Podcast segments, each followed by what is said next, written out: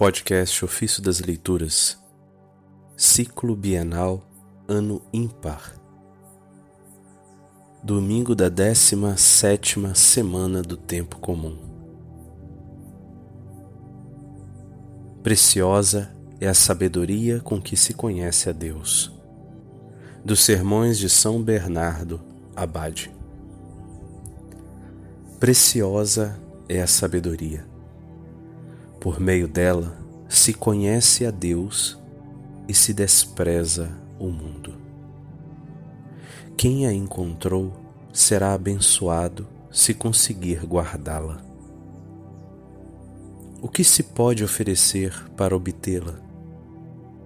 Abraça com o coração a obediência e receberás o dom da sabedoria. Está escrito de fato se você, se você deseja ter sabedoria, observe os mandamentos, e então o Senhor a concederá para você. Esse trecho está em Sirácida, capítulo 1, verso 23. Se queres ser sábio, sê obediente. A obediência ignora a vontade própria mas se submete àquela dos outros, cumprindo-lhes os comandos. Abraça-a, portanto, com todo o carinho do coração e com todo o esforço físico. Abraça o grande bem da obediência e, através dele, te aproximarás da luz da sabedoria. Assim de fato está escrito: Olhem para ele e ficarão iluminados. Isso está no Salmo 34, verso 6. Aproximai-vos dele por meio da obediência, já que não há outro acesso mais reto e seguro, e sereis iluminados pela sabedoria. Quem não conhece a Deus não sabe para onde vai, mas caminha nas trevas e tropeça ao longo do caminho.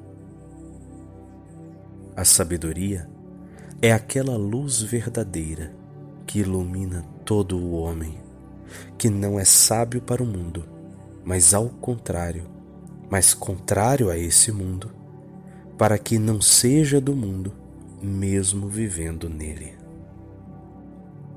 Esse é o homem novo, que deposto o perverso e vil hábito do homem antigo, homem antigo, empenha-se em seguir uma nova vida.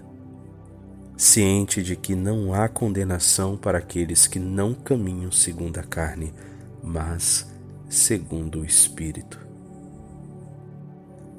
Enquanto seguires a tua vontade, não poderás te livrar do tumulto interior, mesmo que às vezes pareça diminuir o exterior. Esse tumulto da vontade própria não vai terminar em ti até que tua afeição carnal não se converta e tu possas, enfim, regozijar a Deus. Por este motivo, Afirma-se que os ímpios se afastam do tumulto graças à luz da sabedoria, porque uma vez que apreciaram o quão bom é o Senhor, cessam imediatamente de ser malvados, finalmente adorando o Criador e não a criatura. E assim, e assim que se distanciam da vontade própria, experimentam na paz o fim do seu tormento íntimo. Deixado, portanto, de lado o tumulto das emoções e o clamor dos pensamentos, faça-se paz em teu coração. E aqui Deus comece a morar, pois é na paz a sua morada. Onde está Deus, há alegria. Onde está Deus, a paz. Onde está Deus, há felicidade.